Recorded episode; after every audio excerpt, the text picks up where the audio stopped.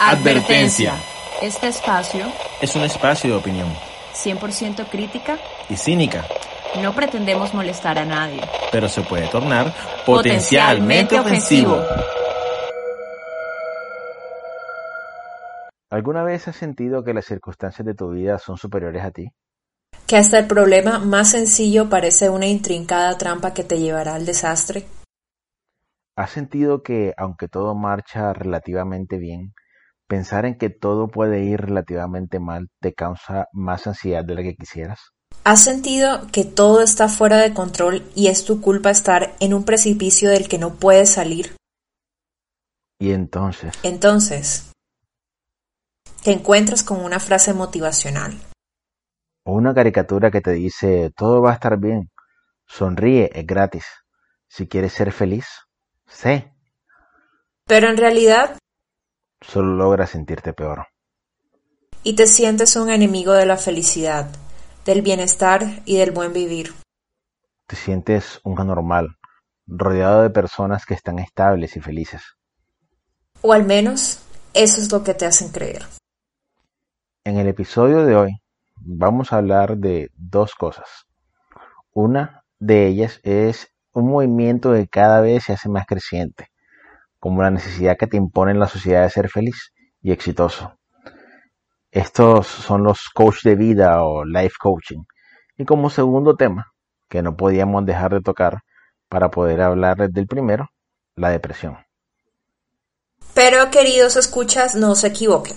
Esto no es un episodio terapia porque esa no es nuestra labor y ni siquiera estamos capacitados profesionalmente para hacerlo. Sería muy irresponsable y sería poco ético. Y te quiero aclarar, si, si necesitas ayuda, si sientes que no te sientes bien, que no estás en un buen estado mental, por busca ayuda profesional siempre. Bueno, habiendo pues dejado todo en claro, dime, cuéntame Juan, cómo es que vamos a hablar de la depresión.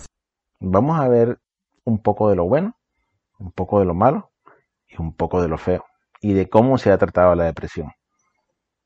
Y cómo su notoriedad y la necesidad de las personas de salir de los estados de depresión han creado las peores pirañas del mercado.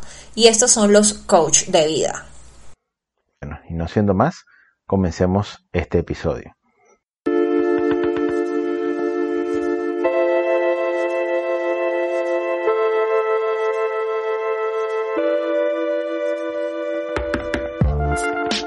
Y buenas tardes, buenas noches, buenos días, amigos de Potencialmente Ofensivo. Eh, ahora, pues, a darle con el episodio. Eh, bueno, hola gente, eh, la preguntadora, la exploradora, ¿cómo están? Y No puede faltar, ya se no, hizo un- no puede faltar, es una firma. es una firma. Yo, yo voy a preguntar cómo está, aunque yo no sepa o yo no pueda escuchar cómo están, pero lo siento. Eh, primero que todo, y como siempre, tenemos que dar un poco de contexto antes como de entrar a criticar el tema. Eh, entonces, trataremos de dar eh, conceptos basados en investigaciones, eh, lo más fiable que hemos encontrado. Pero nuevamente tenemos que hacer la salvedad de que nosotros no somos psicólogos, este no es nuestro campo de experticia, no somos profesionales en el tema, pero como les digo, tratamos de hacer una investigación lo mejor posible para que ustedes tengan información veraz. Claro, aclarando también que un podcast o programa de radio no sería un buen lugar para buscar ayuda psicológica profesional. Y bueno, habiendo dicho eso, partiremos de un concepto de depresión entregado por el doctor en medicina y cirugía especialista en psiquiatría, Luis San Molina. Eh, en su libro, Comprender la depresión, en el que indica que la depresión es la exageración persistente de los sentimientos de tristeza. Es una enfermedad grave de varias semanas o meses de duración y que afecta tanto el cuerpo como la mente. Agrega además que esta enfermedad afecta la forma como duerme y come una persona, cómo se percibe a sí misma y contrario a lo que se piensa, no indica debilidad personal, por ser un estado del que no se puede salir por voluntad. Escuchemos también lo que tiene que decir nuestra querida amiga y psicóloga profesional, Cris Castro Carmona. Hola, mi nombre es Cris Castro, soy psicóloga. Cuando hablamos de depresión, nos referimos a un trastorno del estado del ánimo, es decir, alteraciones emocionales que consisten principalmente en periodos prolongados de tristeza.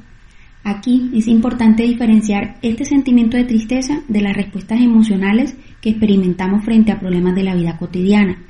En este caso, además de una profunda tristeza, se experimenta pérdida de interés en la mayoría de las actividades cotidianas, sentimientos de inutilidad o culpa, dificultades para concentrarse, cansancio, falta de energía y esto está acompañado también de cambios en los hábitos del sueño, ya sea insomnio o exceso de sueño y en los hábitos alimenticios, ya sea falta de apetito o consumo excesivo de alimentos, por el contrario. Sumado todo esto, también se experimentan pensamientos pesimistas, pensamientos frecuentes o recurrentes sobre la muerte, ideaciones suicidas e intentos suicidas o incluso el suicidio en sí mismo. Em, estos síntomas deben experimentarse con una intensidad o duración suficiente para que empiece a interferir en la capacidad funcional de la persona en, su, en todo su entorno, en laboral, familiar, académico, y se puede presentar a cualquier edad, pero es más frecuente su desarrollo en la adolescencia y entre los 20 y 30 años. Eh, en cuanto a las causas, se desconoce la causa específica, pero se han identificado algunos elementos que probablemente desempeñen un rol importante al causar o desencadenar la depresión.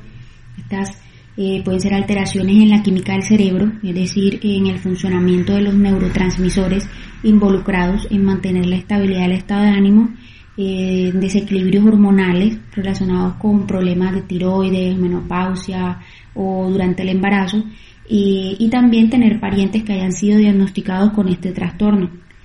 Adicionalmente también se han podido identificar algunos factores de riesgo que parecen aumentar la posibilidad de que se desencadene una depresión. Estos pueden ser baja autoestima, experiencias traumáticas como maltrato físico y abuso sexual y tener una orientación sexual diversa, eh, ser transgénero o intersexual y vivir en un entorno que no brinde apoyo.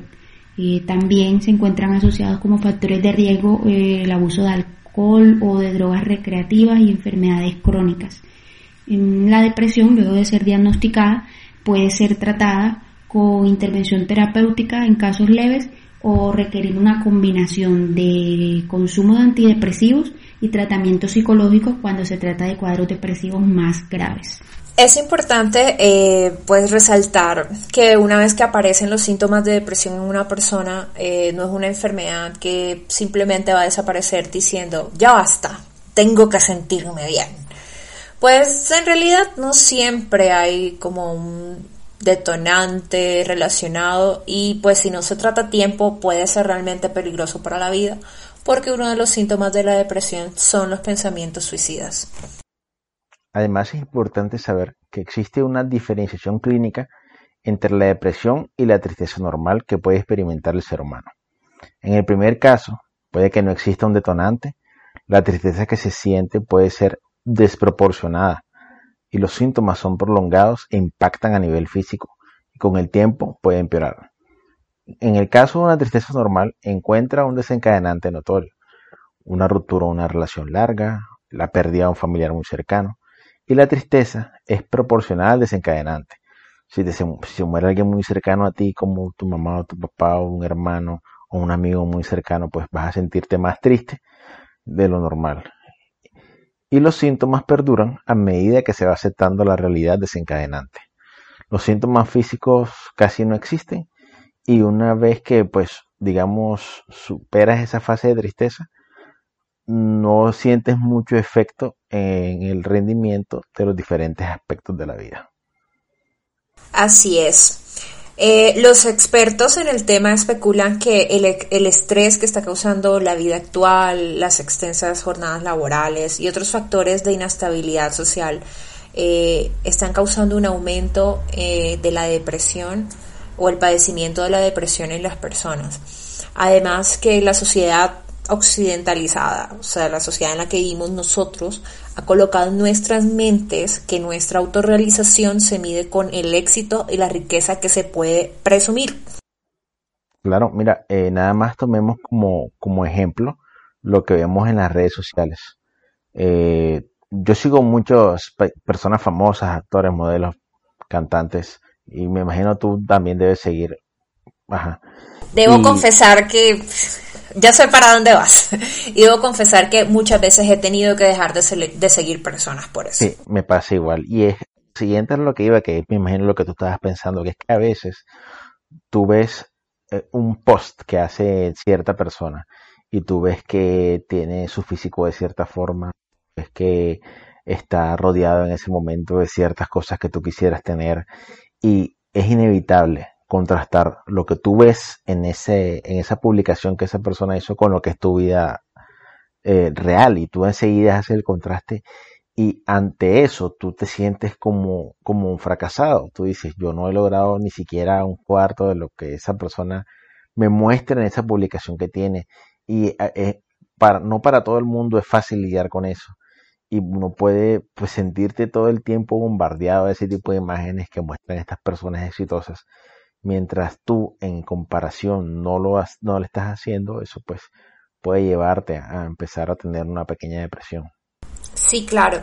De hecho, han, o sea, se han disparado mucho los, los estudios sobre los efectos de las redes sociales en la salud mental de las personas. Y está no solo el efecto de quien consume el contenido, porque pues tú lo has sentido, yo lo he sentido, hay veces que pues yo estoy siguiendo a alguien, eso que tú ah, describiste lo he sentido, eh, me siento menos, me siento mal, comienzo a compararme, pero esta persona tiene menos edad que yo. También siento esta, em, como, este sentimiento de defraudación con la sociedad, porque siento que he venido haciendo las cosas como se supone que deberían ser, pero no he conseguido nada. Y estas personas a veces no hacen mucho y lo consiguen todo, ¿me entiendes? Todo lo que, entre comillas, la sociedad misma te ha puesto que es lo que crees que quieres.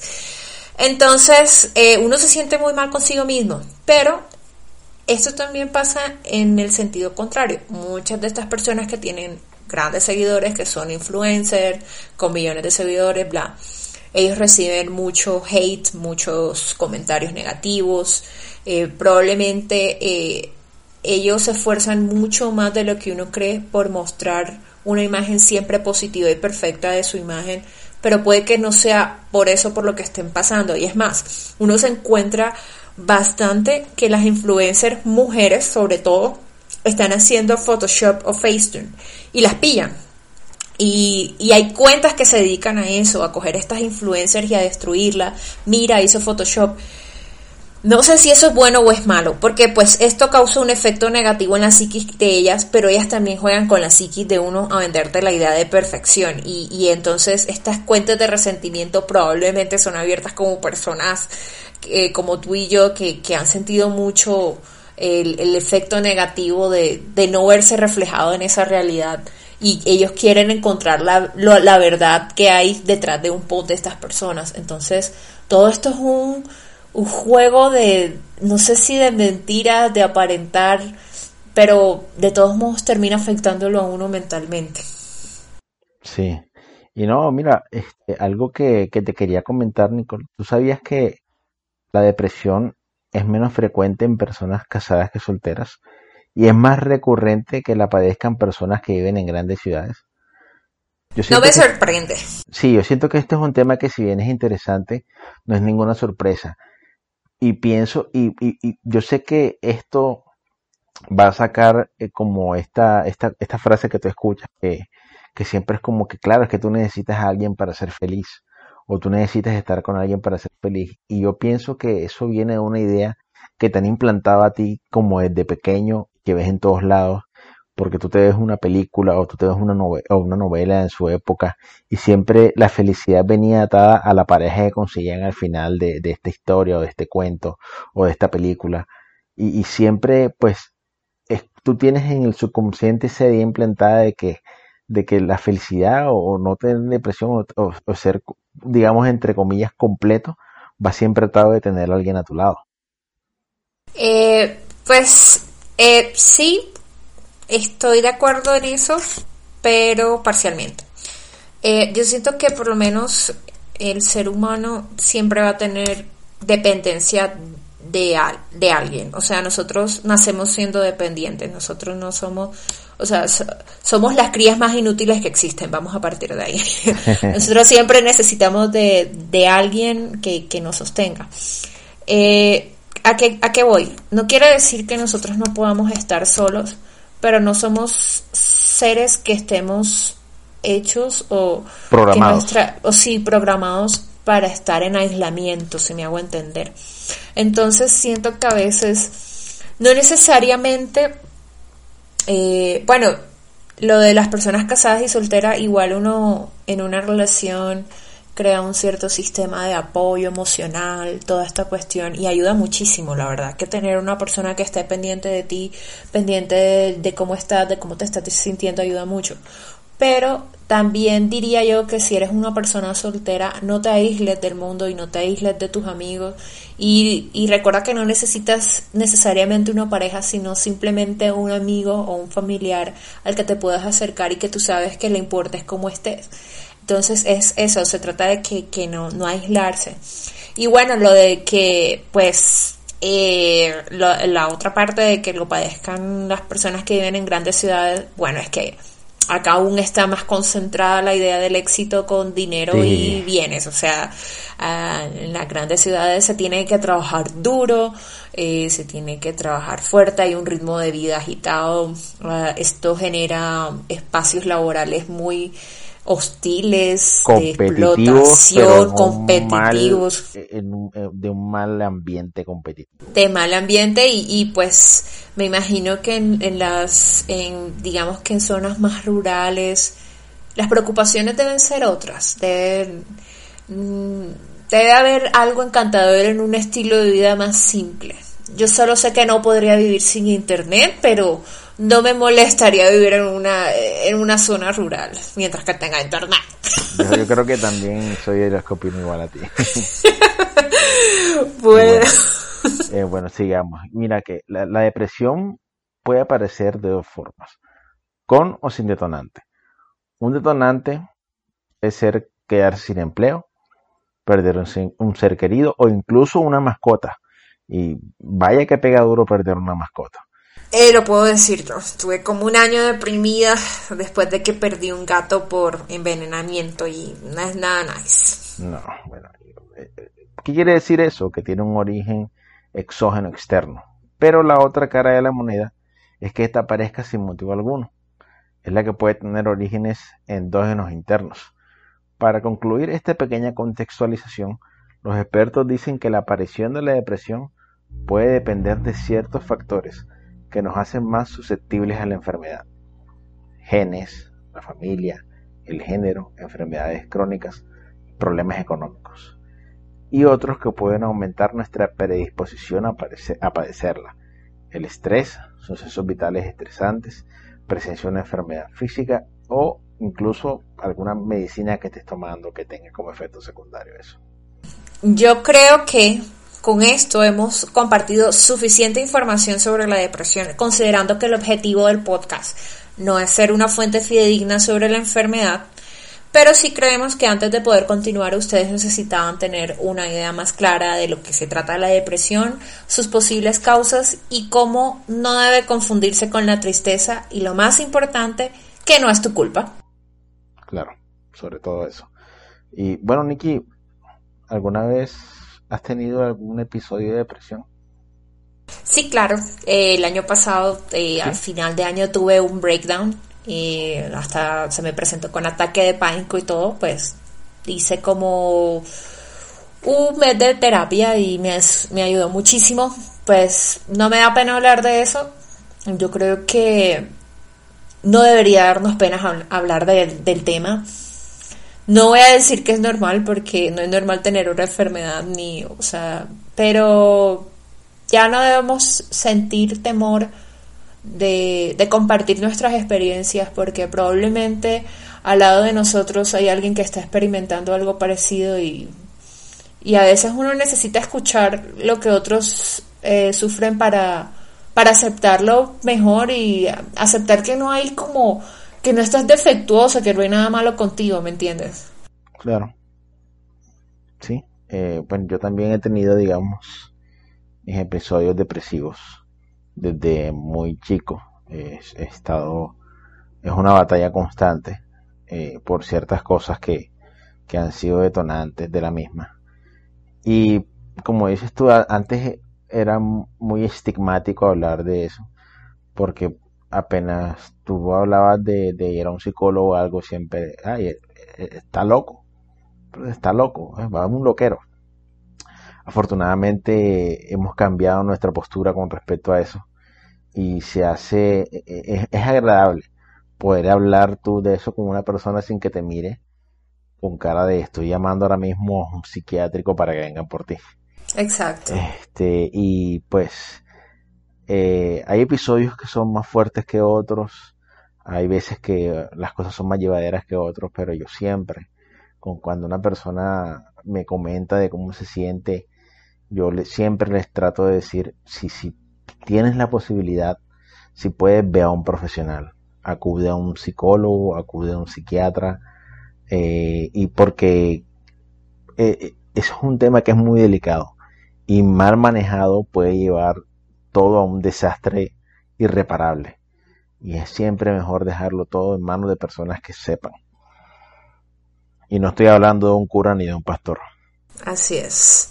Bueno, sí, debo admitir que hablar de la depresión ahora es mucho más fácil que hace por lo menos 10 años o incluso 20 años. Y por lo menos en la época en la que crecieron mis abuelos y mis padres era súper estigmatizante hablar del tema. Incluso para ellos lo es. Eh, curiosamente, eh, mi madre tiene una tocaya que sufre de depresión y ella a veces su amiga la internan y todo pasa por muchos episodios depresivos que necesitan de una atención profesional eh, más allá de la terapia. Y mi mamá no lo entiende, eh, no lo entiende, dice que son bobadas. Y pues para no ahondar en lo personal, probablemente cada persona tiene ciertos aspectos eh, que se quedaron sin tratar con un profesional como podría ser un psicólogo. Yo creo que todos deberíamos hacer terapia incluso si no tienes depresión. Para primero normalizar la visita al psicólogo como la visita al médico, partiendo de ahí. Y segundo, porque probablemente uno tiene problemas eh, que no ha tenido la valentía de tratar ante un profesional. Y siento que eso le pasa mucho a las personas de la generación de mis padres y, y aún más en la generación de mi abuela, que era súper estigmatizante hablar de ir a un psicólogo. Eso era algo que te lo callabas totalmente porque terrible, terrible que, que tenías un familiar encerrado en una clínica. Eso era re mal y sobre todo que digamos que hace unos 50 años los estudios eh, sobre el tema eran muy estaban como en, en sus primeros pasitos. Entonces, digamos que en esa época la enfermedad mental podía ser como considerada como locura o una debilidad para afrontar la vida o un falta de madurez. Claro, incluso no, no, no olvidemos que en, en, alguna época, en algún tiempo, eh, la homosexualidad estuvo considerada como una enfermedad mental.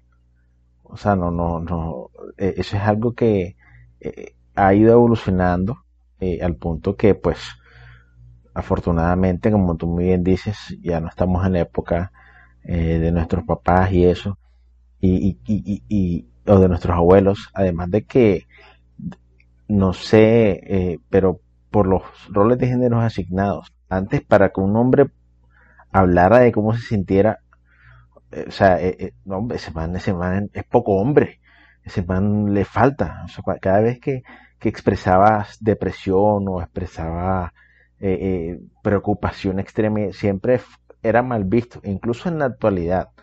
Y pues mm, tú ahora estás viviendo en Bogotá, pero aquí en la costa atlántica eso está visto mal. O sea, a pesar, hay, hay, hay hombres que a pesar de identificar que sufren de depresión, son los que menos se acercan a los profesionales.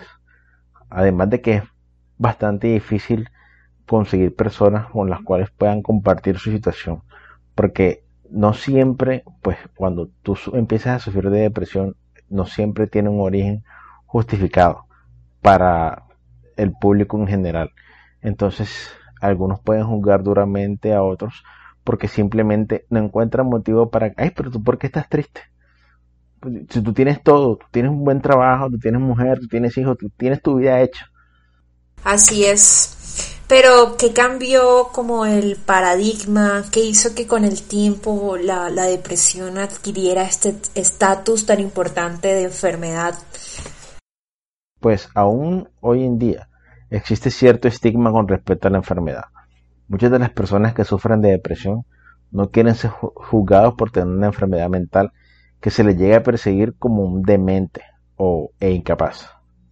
Claro, y es que ese temor eh, o la forma en cómo se trata la depresión puede variar de una cultura a otra. O sea, quiero decir que, eh, por ejemplo, nuevamente acá en Occidente, pues no se trata igual que en culturas orientales, donde incluso puede haber aún un estigma más grande con respecto a las enfermedades mentales.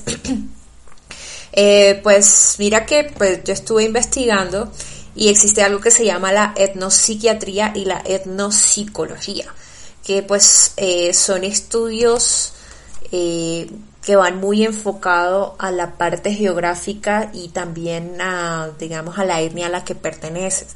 Y entonces reconocen que si bien sí existe depresión en todo el mundo, eh, no es igual el lenguaje, cómo se presentan los síntomas en cada cultura. No sé si me hago entender. Mm, claro, sí, sí. O sea, por ejemplo, eh, me refiero que la forma como puede exteriorizar la depresión una persona en Japón puede ser muy diferente de cómo la exterioriza alguien en Colombia.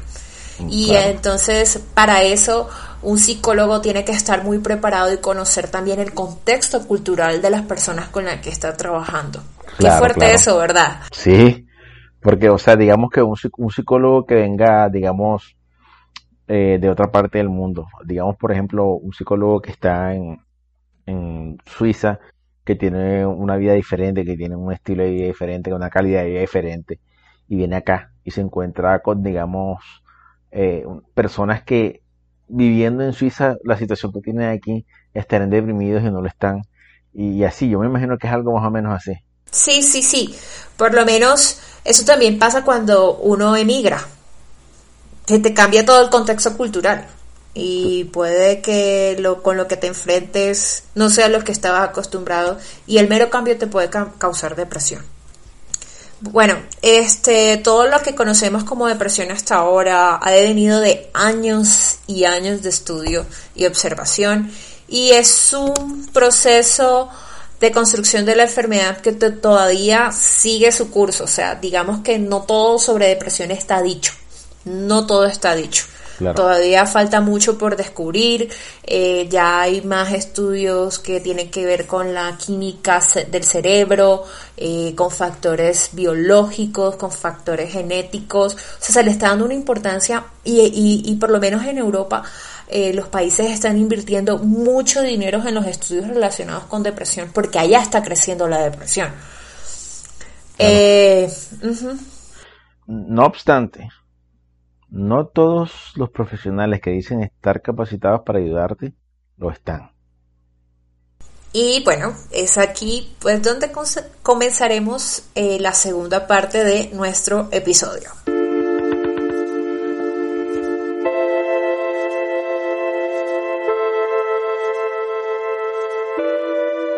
Es ahora mismo muy normal encontrarte con páginas, canales de YouTube, eh, blogs, eh, usuarios de Twitter, usuarios de Instagram, que te hablan sobre la vida y el bienestar.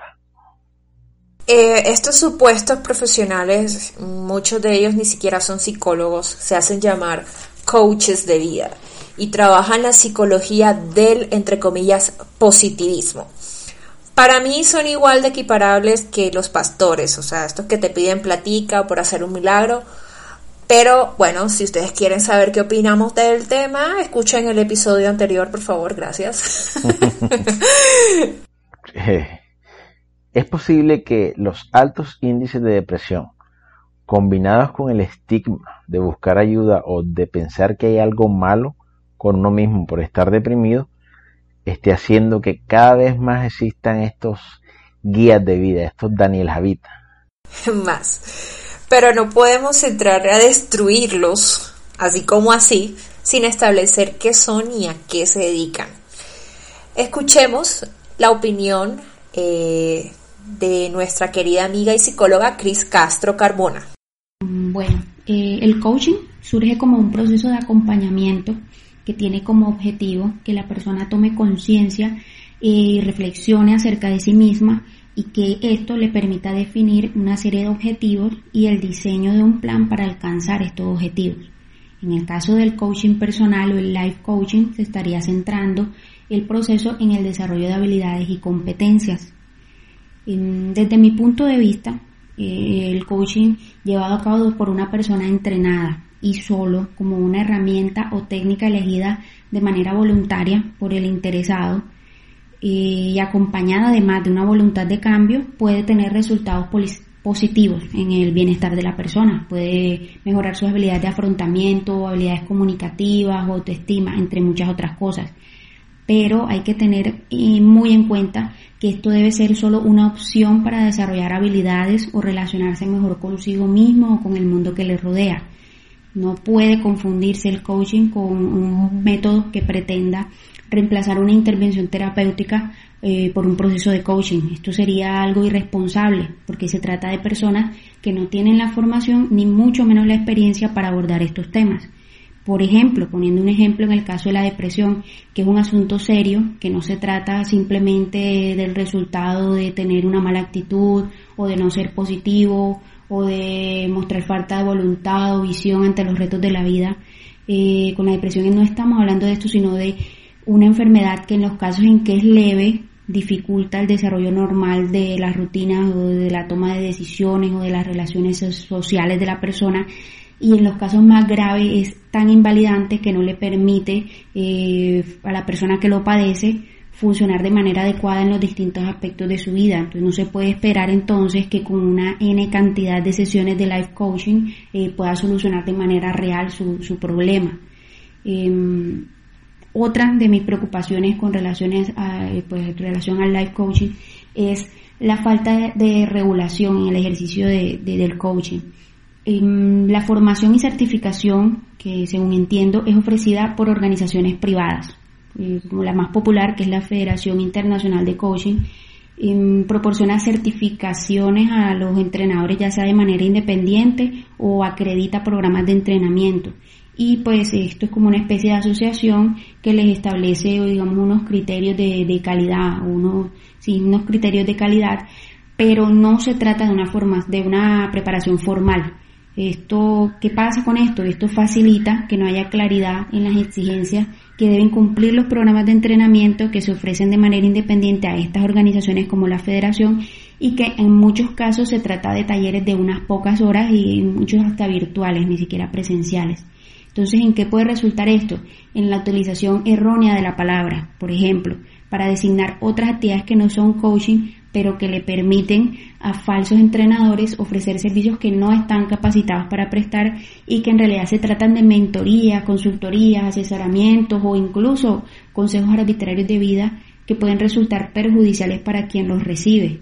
En, ese sentido, pues, y de manera muy personal, me genera una profunda eh, preocupación estos gurús que ofrecen soluciones milagrosas y genéricas a cualquier problema, eh, estos que en muchos casos se dedican a organizar eventos masivos donde sugestionan y contagian a los asistentes al mejor estilo de una secta, eh, de esa falsa idea de felicidad y desarrollo personal instantáneo que solo puede mantenerse o lograrse de manera permanente si se hace mediante sus métodos y ese método entre comillas eh, y que solo pueden obtener eh, esta, maravillosa ayuda especializada eh, a través de, de unas altas sumas de dinero. Entonces eso es muy sospechoso y la falta de regulación que existe en el ejercicio que, que, llevan a cabo los coaching, en el, que se llevan a cabo en el coaching, ha permitido que este tipo de situaciones se den y que muchas veces resultan en estafas. Según la página web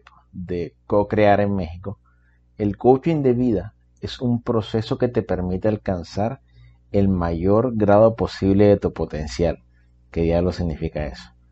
También llamado como coaching personal, Una sección de coaching de vida, life coaching, es una conversación entre el coach y el coachee, entre el cliente, el que le están sacando la plática, donde se le dará unas pautas a este último para que aprenda por su cuenta. En su descripción de lo que hacen, se comparan con un entrenador deportivo, en el sentido que en este concepto en el cual el entrenador dirige a la persona para lograr lo mejor de él, es ahí el lugar donde se encuentran el significado de Coach Life. ¿Qué? yo, yo no sé. Mira. tú tienes que ponerte a pensar que, y esto va mucho atado a mi misantropía, y es que el ser humano siempre encuentra la peor forma de aprovecharse de cualquier circunstancia, cualquier situación. Siempre que existe algo, va a haber alguien que va a buscar la forma de aprovecharse de eso y sacarle dinero y beneficio. Y esto es... De hecho, ahora que dices eso, hoy vi una noticia de que un tipo se hizo millonario vendiendo pomadas que te bloquean los rayos, entre comillas, eh, las ondas 5G. Oh y eso es un ejemplo de lo que acabas de decir. Y, de eso mismo hablamos en, el episodio anterior sobre la religión, sobre cómo, cómo un concepto es tomado y es utilizado para beneficio de algunos pocos siempre, sacarle su provecho, sacarle beneficio por lo menos, yo imagino, eh, el coach de life es un consejero. Eh, tienes que hacer esto así, tienes que hacer esto acá, tienes que, tienes que, y, ganan plata por eso. Y, y hay personas que, porque no todo el mundo piensa diferente, no todo el mundo ve la vida de forma, de igual forma, que siente que necesita esa guía. Y es cuando ellos entran y, y aprovechan este, este mercado de estas personas. A mí lo que me parece curioso en lo que comentaste ahorita es que se, se comparan con un entrenador deportivo. Eh, donde dicen que eh, ellos tratan de dirigir a la persona para lograr lo mejor de él. Vamos a partir del hecho de que muchas veces los entrenadores deportivos eran personas que practicaban el deporte. Así que nada que nada Que ver exactamente nada que ver. Son personas que conocen la técnica del deporte, conocen las reglas, eh, han estado muchos años en el deporte, ellos mismos fueron acompañados de otros profesionales y ellos mismos buscan un equipo de profesionales que puedan allá a, sacar el potencial de sus eh, que de, sus, eh, de sus entrenados de su equipo además de sus entrenados de su, pero desde el conocimiento propio no olvidemos que un entrenador aparte de que practicó el deporte o lo estudió bastante es una persona que va acompañada por un cuerpo de profesionales que se encargan de sacarle el máximo a estos jugadores que practican este deporte preparadores físicos, entrenadores de ciertas posiciones o de ciertas eh, jugadas o de cierta materia dentro del mismo deporte. O sea, es, es todo un esquema con el que una persona que te dice dar lo mejor de ti se está comparando. Exacto. O sea, gente, un entrenador deportivo no es alguien que se sienta a gritar a sus eh, jugadores simplemente, eh, haz esto, tú puedes. No, señor, eso no es así. Eso, eso, tiene un trabajo previo, un conocimiento arduo del deporte el que, en el que ellos están entrenando. O sea, yo ahora mismo yo no me puedo parar aquí a ir a entrenar a un equipo de voleibol.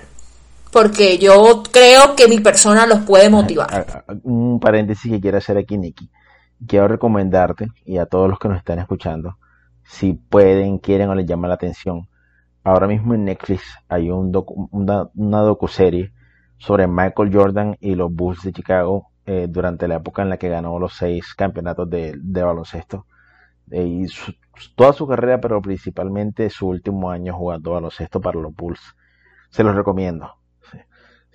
Es algo que es una experiencia muy chévere. Ustedes ven una ven Michael Jordan y, hay cosas de él que de pronto descubres que no son tan agradables, pero entiendes y, y enseguida captas el por qué ganó todo lo que ganó. Listo. Ok. Publicidad política no pagada. bueno, continuemos. ¿Cuál es el problema con los coaches de vida y con toda la ideología del positivismo, pues que generalmente hacen sentir a quienes acuden a ellos que no conseguir las cosas que anhelan en su vida como el éxito y el dinero, que son estas cuestiones que ya hablamos de la autorrealización en el mundo occidental, o incluso la misma felicidad, es culpa de ellos mismos. La filosofía de los coaches de vida y la, filosofía de la felicidad, de la felicidad se fundan en la continua negación de los, entre comillas, pensamientos negativos. Un ejemplo de esto es la escritora del libro El Secreto.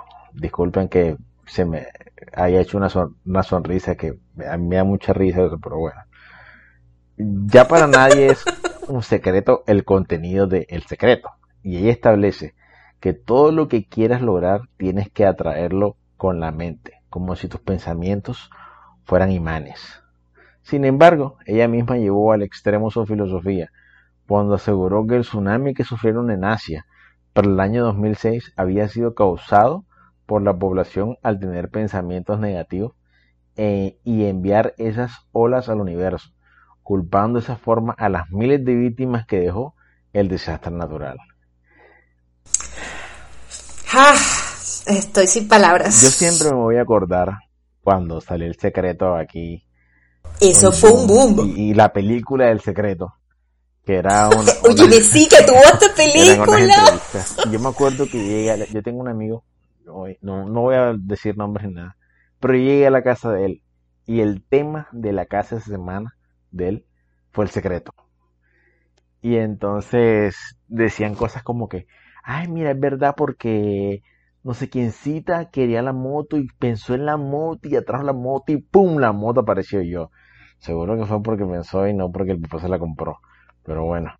Y, y, y, y entonces, para mí, el concepto que daba ese libro es súper risible, honestamente. Y disculpen si a ustedes creen en eso y si se ofenden, pero a mí me da risa pensar que tú puedes atraer cosas con la mente, porque no sé. Pues si yo pudiera traer cosas con la mente, ya hubiera traído ese meteorito que llevo deseando para este planeta, pero no ha sido posible, amigo. No, estoy muy triste, el secreto me ha fallado. ¿El secreto por qué? ¿Por qué me has fallado? Tarea para la próxima semana. Chicos, eh... la película para discutirla. por favor. Spoiler cast del secreto. Spoiler alert, todo lo atraes con la mente.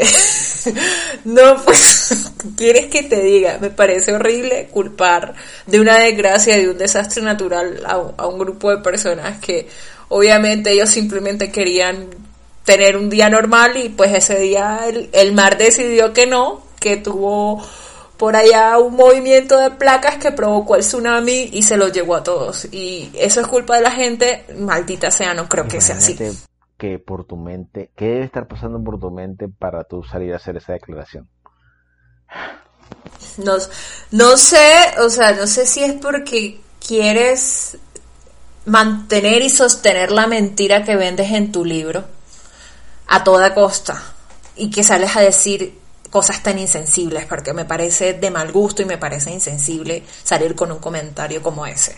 Y pues yo no sé, si yo fuera una persona que hubiera consumido ese libro y escucho a esta autora decir esto, pues mi, mi percepción sobre esa persona va a cambiar del cielo a la tierra. Pero no sé, esta gente tiene una forma de actuar, un lavadito de cerebro un poco sectario. ¿Te, acuerdas del, del capítulo de, de Los Simpsons? Líder. Así, tal cual. Bueno, yo, yo creo que mi mayor problema con el life coaching, y cabe aclarar que hay coaching de todo. Chicos, ustedes pongan coaching en Google. Hay coaching espiritual, coaching de comida, coaching eh, de qué más. Coaching de todo, o sea, qué impresión me dio yo, pero qué mierda. Falta un coaching que esté al lado tuyo indicándote cómo te tienes que limpiar el culo después de ir al baño. No me sorprende que también exista, porque hay de todo. Eh, eh, ahí que empresarial, corporativo, no sé qué, etcétera. Bueno, mi problema con esto es que eh, como persona que puede tener pues rasgos de profunda depresión y ser atendida por un supuesto profesional que consiguió su certificado por internet. Eso es problemático. Un supuesto profesional que está en incapacidad de identificar si yo necesito ayuda más profunda, eh, que simplemente que me digan que tengo que dejar atrás mis pensamientos negativos y tengo que comenzar a pensar en positivo y en las cosas que yo quiero lograr, porque soy lo que pienso. Eh, y creo que un reducido y muy reducido porcentaje de los coaches que están ahí en el mercado realmente tienen preparación profesional en psicología. ¿Y por qué? Porque es que la psicología es muy importante porque por medio de esta profesión es que tú puedes generar cambios conductuales en el individuo después de hacerles un profundo análisis. Y, eso es esa, ese límite eh, eh, eh, que causa preocupación con el coaching, porque el coaching busca trabajar la forma como piensa y actúa una persona que supuestamente para sacarle el mayor potencial. Pero esto es teoría conductual, o sea, esto es psicología. Pero si tú no eres un profesional en el campo, puedes estar cagándola como en, en magnitudes de zoológico, o sea, como si cagaras una cagada de elefante, una vaina así. Es muy peligroso meterse con, el comportamiento de alguien si no estás preparado para esto. Eh, y vamos que pues uno puede ser coach con un curso en línea. Y eso ya lo dijo nuestra amiga Cris. Y ella es psicóloga. Claro. Eh, bueno, si, si quieres, pues discutimos un poco por encimita cuáles son estos aspectos bastante problemáticos de esta práctica. Ellos tienen este punto que, es el optimismo motivador a toda costa. Este, este, con este optimismo que dice que, que si eres lo más importante que hay en el universo, que si todo reside en ti, que si tú eres su propio héroe y cosas así, te aíslas no solo de lo negativo, sino que también de las posibles críticas, porque piensas que son negativas. La obsesión llega al punto que hay coaches que aconsejan como hey, no, no veas noticias, porque es que las noticias están llenas de cosas muy negativas, para que tú no te crees alarmas negativas innecesarias. Hey, vive. Wow, eso es súper peligroso. Hey, vive en tu mundo de fantasías. Escapa de la realidad y vive allá en, un mundo feliz. Y básicamente es eso, alienarse de la realidad. Y con respecto a este tema, estuve leyendo que incluso hacen que los eh, coaches o los clientes eh, corten amistades. eso eso yo, yo sé que eh, eso, lo, lo he leído. Como, aléjate de esa persona que esa persona es negativa para ti. Exacto. Pues, eh, pues mira, ya pasé mi adolescencia eso con mis padres y yo creo que soy lo suficientemente adulto o, no lo soy. y, y, exacto, e, eso es un límite que un psicólogo nunca va a pasar. Porque a mí ninguna, en, en, ningún, en ningún, en ninguna sesión con ningún psicólogo, a pesar de los problemas que yo le pueda comentar que tengo con diferentes eh, personas, me ha dicho, aléjate de esa persona. Sino que ellos te dan pautas para tratar de manejar eh, esas personas y la influencia que esas personas pueden llegar a tener en tu vida. Pero no simplemente córtalas de tu vida. Hay, hay, hay ciertos pasos a seguir antes de tú tomar decisiones radicales. Así es. Este eh, otro, otro punto que ellos tienen es la pseudociencia, el PNL, para los que no saben lo que es el PNL, es la programación neurolingüística, y otros condimentos. Muy común en los cursos y enseñanzas de coach el enseñar la, programación neurolingüística como una ciencia real. Porque claro, los fans del PNL, los movimientos del cuerpo, de los ojos, las palabras que usamos, incluso la forma de respirar, indica lo que estás pensando. Y eso que científicos ya han demostrado que no existe conexión alguna entre lo que estás pensando y tus dichos y si tus dichos y hechos físicos. Al punto de que tú estás mirando a alguien y lo puedes odiar con el alma y le sonríes y en tu mente es muerte mal parido. Básicamente. Pero bueno, eh, ¿qué te digo? Uy, una vez hace tiempo hice un como, ¿cómo es que se llama eso? estas cosas que son por horas. Como un... Eh, como un, seminario, un seminario de programación neurolingüística. Juan, te juro que estaba, me sentí en presencia uh, de una de estas reuniones que hacen Amway, Ah, Herbalife. Sí, o, sí, o un, o un culto religioso.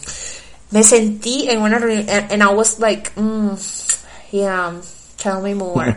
O sea, es que era muy gracioso y que, eh, no, que con las estrategias de PNL y precisamente hablaban de coaching. Eh, pero eso fue hace mucho tiempo.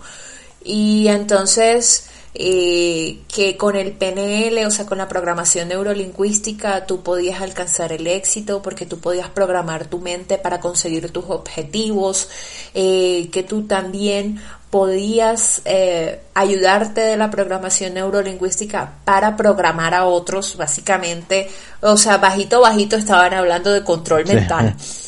Entonces sí, y a, a, mí me pareció todo muy loco y muy curioso. Yo fui a eso porque eso me, me, acuerdo que lo regaló la universidad. Y pues yo fui, yo fui con unos compañeros, pero yo salí yo como que, ajá, ajá Cuéntame más? más? ¿Sabes? ¿Para qué época fue? ¿Te acuerdas la época que hice el split en tu terraza y da, me claro, hice el claro. desgarre? uh, Ay, no. Eh, bueno, fue como para esa época. Bueno. Siguiendo con el con los puntos, eh, otro de los puntos que ellos tienen es la ley de la atracción para reforzar el optimismo motivador. Véase el secreto para el ejemplo. Básicamente. Usando esas mismas, las mismas palabras que el libro, para bien, somos torres de transmisión. Y nuestros pensamientos crean ondas que se comunican con el universo.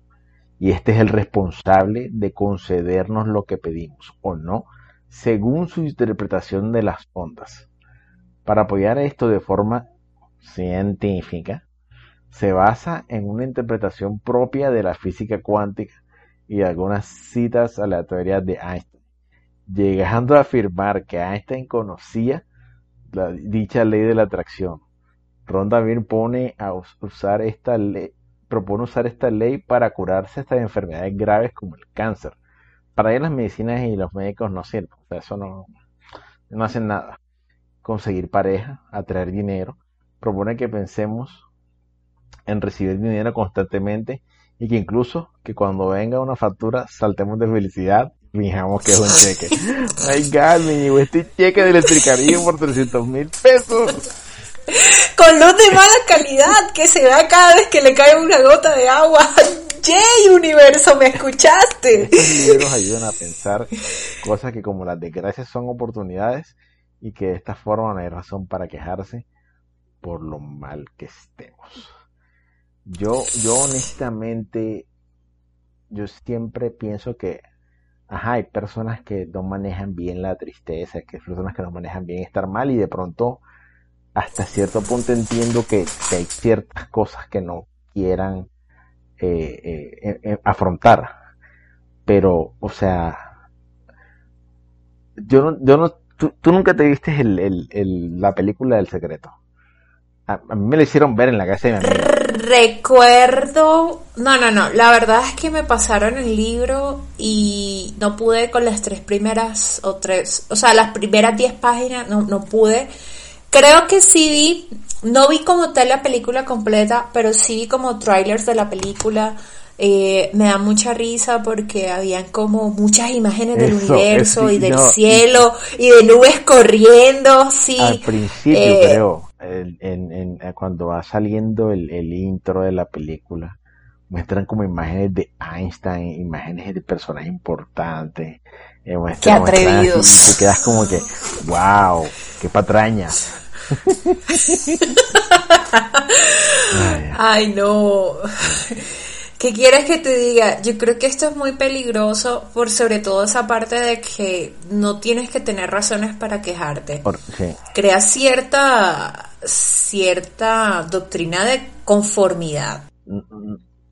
Sí, y además, Me parece Además, terrible. Como ya lo hablamos anteriormente en el episodio, quieren como que tú vivas en una burbuja mágica en la cual no afrontas la realidad.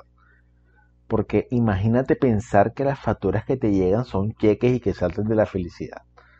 O sea, eso es extremadamente ridículo. ¿Y cómo vas a traer dinero si no has creado otras formas de generarlo? Yo, yo, yo, yo necesito, o sea, porque la verdad, o sea, honestamente en mi situación de desempleo todo el tiempo estoy pensando en dinero, pero toda, todavía no me llegan Todos los días pienso que recibo plata de alguna forma, pero nunca me llega nada, porque si no me muevo no me llega. Exacto. Entonces, eh, no sé. Eso nada más le funciona a ella porque ella fue la que creó todas estas patrañas y la que se hizo rica, de la inconformidad de las personas. A, ella sí que le funcionó. Bueno, sí. Y otro de los puntos, y el último que quería tratar pues de, de este tema es el cambio y dar gracias por ser despedido. Pero ¿qué es el cambio? Se supone que el cambio es, según el discurso inicial de un coach, que el coach escucha tu problema el llamado proceso de escucha activa. Él analiza la situación y ya sabe lo que tienes que hacer. Así que te ayudará a alcanzar tu objetivo, pero no te dice cómo, sino que te da las pautas y señales de distintos caminos por los cuales puedes seguir. Así el proceso de aprendizaje para el camino consiste en las siguientes cuatro etapas. Desaprendizaje. Esto es la eliminación de las ideas preestablecidas tus complejos y miedos y demás cosas que te impiden dar cambio.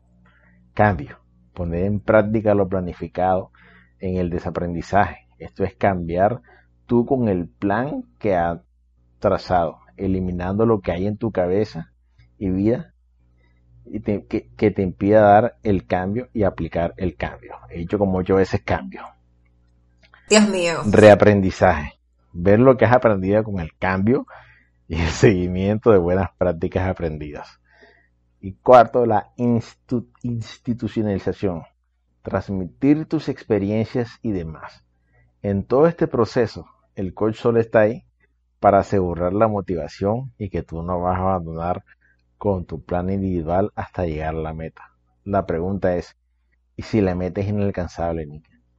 Porque lo que ocurre es que si la meta es inalcanzable Tendrás que fallar varias veces para darte cuenta que hay que cambiar la meta hasta hacerla alcanzable. Y eso es plata. Más nada. Eso es plata porque, o sea, entre más tiempo estés con ellos, más les estás pagando. Exacto. O sea, van a salirte con que, bueno, sí, seguimos con este proceso y este plan, pero este plan no funcionó. Eh, vamos a hacer otro plan, pero esas son más sesiones de coach, porque ellos, entre otras cosas, las sesiones de coach son por horas, no es como que el coach está 24/7 para ti, no. hell no, no funciona así. Entonces, todo este ensayo y error, ensayo y error, ensayo y error, a ti te cuesta dinero. Y puede que al final de todo el proceso realmente termines muy frustrado contigo mismo y te termines culpando a ti mismo porque nada te salió bien.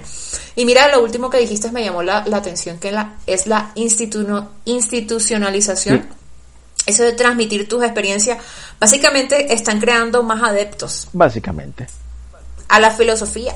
Y eso, eso, eso implica para ellos ganancias, gente que pues haga los cursos, los certificados, y atrae más clientes, bla, bla, bla, bla, de, de, ellos que entre comillas sea un éxito, es más gente que ellos pueden atraer. Así es. Los casos de y, éxito. Y éxito entre, comillas, porque a mí todo me parece maquillaje. ¿Sabes qué me parece? A mí las sesiones de coche me parece esos videos que veo todo el tiempo de las iglesias estas que están en Brasil, de, un pastor que, te tira un pedazo de trapo y tú comienzas a hacer movimientos epilépticos. Para mí esos son los casos de, éxito del coaching. Yo siempre, yo siempre que eh, veo estos casos de éxito del coaching pienso en cuando me llamó, no, una oportunidad de trabajo y era una maldita reunión de Herbalife. Ya de alguien que me decía que quería ser, que, que si quería ser mi propio, jefe. Pero el problema es que esta persona siempre que me hablaba, me hablaba de, no, o sea, el éxito del que me hablaba, yo en, en mi mente, yo enseguida decía, esto es bullshit. O sea, tú me estás diciendo que tú este, ganas 30 millones de pesos mensuales y tienes dos casas y tienes un Mercedes y, y has viajado por el mundo vendiendo Herbalife. O sea, no. Eso para mí es como, como coaching. Como tú decías al principio del episodio, que esto suena bastante como a, como a eso, como a Amway, como a, como a Herbalife, como a todos estos elementos. Sí, esta, estos comportamientos de secta. Sí, básicamente. Que crean como una filosofía dentro de todo, como para mantener a la gente ahí, como alienada de la realidad, no sé. Sí. Eh, por lo menos, mira que las estrategias de Herbalife es eh, que ellos hacen que sus vendedores se acumulen ciertos puntos, les hacen fiestas, les hacen viajes y por medio de esas estrategias los mantienen motivados y eso es lo que esos vendedores a la vez van a mostrar en redes sociales como símbolos de éxito. Pero realmente no es como que ellos hayan conseguido pagarse esos viajes con el dinero que han trabajado en Herbalife, sino que Herbalife se los dio, porque es una multinacional que gana mucho dinero. Pero definitivamente tiene un modelo piramidal y al final tú sabes, tú y yo sabemos cómo funcionan los modelos piramidales y eso puede ser materia para otro episodio. Igual uno puede sacar muchas conclusiones del por qué el coaching de vida está triunfando, junto con el auge del reconocimiento de la depresión como problema de salud pública. Sí, existen muchas personas que se sienten estancadas en su vida, eh, sienten que no tiene sentido seguir viviendo porque no han podido lograr las metas de éxitos que pues la, la sociedad ha impuesto en ti. Si llegaste hasta acá y te sientes como describimos al principio del podcast, queremos que sepas que no es tu culpa, que busques ayuda y si tus pensamientos te están llevando a un lugar oscuro y que lo que sientes no se mejora con sé feliz, eh, sé positivo, ni nada de eso. Hmm, el coaching que tiene muchas veces un actuar un poco sectario es una piraña que se alimenta de la frustración y en muchos casos de la depresión de quienes acuden a ellos, sin saber que andan mal. No aconsejo que te acerques a un coach que tiene una certificación concedida por internet y que no tiene ninguna preparación profesional en psicología. A propósito de que mayo es el mes de la salud mental, y si estás escuchando esto, tener depresión no significa que eres débil mental o que estás así porque tienes muchos pensamientos negativos. No se puede simplificar las enfermedades mentales y mucho menos la depresión a solo eso. También ten mucho cuidado con los influencers y las personas que sigues en redes sociales. Muchas veces pueden estar inescrupulosamente vendiendo una imagen de vulnerabilidad a través de la depresión para tener vistas o clics. Esto ya pasó con Pau Tips. Eh, pues me acuerdo que el año pasado la chica sacó un video súper así llorando diciendo que iba a dejar las redes sociales porque estaba súper mal. Y fue tan impactante que aquí los medios de comunicación en Colombia sacaron notas eh, eh, de prensa al, al respecto, eh, incluso, o sea, tuvo mucha vistosidad. Y la tipa luego en Twitter dice, ay, los medios de comunicación de Colombia sí son amarillistas y están sacando lo que dije de contexto. Ese video lo grabé hace un mes y, y bueno, yo no sé por qué lo subí, pero al final lo subí. Entonces, hay una deshonestidad por parte de Pau Tips sobre su aspecto de la depresión. O no, ya, ya uno lo pone como en duda. Y es que hay muchos influencers que se están montando en ese trencito, ¿ya me entiendes? Entonces, ah, sí, me voy a... Eh, como si, como si la depresión fuera algo de moda, por así decirlo. Y entonces, entonces como esto está de moda, voy a montarme en este trencito. Y eso fue lo que ella hizo, porque ese, ese video tuvo millones de vistas y luego salió con esta babosada de que la gente estaba exagerando, que eso no era tan así, que ella ya se encontraba bien, que, que no se preocuparan por ella. Entonces, ¿por qué lo subiste en primer lugar? Claro, claro, sí. Bueno. Igual así también existen canales de personas que experimentaron un cambio en su vida. Probablemente vienen acompañados de procesos de terapia y mezcla de psicología positiva, sin ninguna preparación profesional y se ponen a dar consejos de cómo llevar una depresión. Hay que ser bastante claros y es importante. No todos los procesos de depresión son iguales. Lo que le sirve a una persona no le sirve a la otra. Si tú superaste una depresión, a través de un cierto proceso. Tu proceso es tuyo, es único y no lo puedes utilizar para dar consejos a otra persona. Finalmente, el que no estemos de acuerdo con esta forma de trabajar en uno mismo, como es el life coaching, no quiere decir que para algunos pues no tenga resultados, pero siempre tengan muy presente que hay circunstancias en la vida que son mucho mayores a nuestros deseos y pensamientos. Porque sí, somos antenas que atraen con ondas lo que piensan. Incluso los coaches de vida desearon las circunstancias actuales de esta pandemia. Bueno, muchachos, hemos eh, llegado al final del episodio. Eh, queremos agradecerle especialmente a nuestra amiga psicóloga Cris Castro Carmona, pues que dio un par de notas muy importantes para dar unos conceptos profesionales muy, muy eh, importantes para el desarrollo del mismo. recuerda que Puedes encontrar todas las líneas de ayuda disponibles e implementadas por el gobierno colombiano a través del Ministerio de Salud en el link que dejaremos anexo a la descripción del video de IGTV y en el nuevo eh, blog que abrimos para el podcast. Así es. Entonces eh, lo pueden ir a ver y pueden también verificar en el link. Hay muchos teléfonos y a los que puedes llamar. Si necesitas ayuda, si estás pasando un mal rato, Go ahead and check it. Bueno, entonces, no siendo más, eh, despedirnos. Eh, espero que la, esta, este encierro voluntario, involuntario, pues los, los, haya seguido tratando bien si estaban bien, mejor si no estaban bien y, y, pues nada, seguirse cuidando. Bye.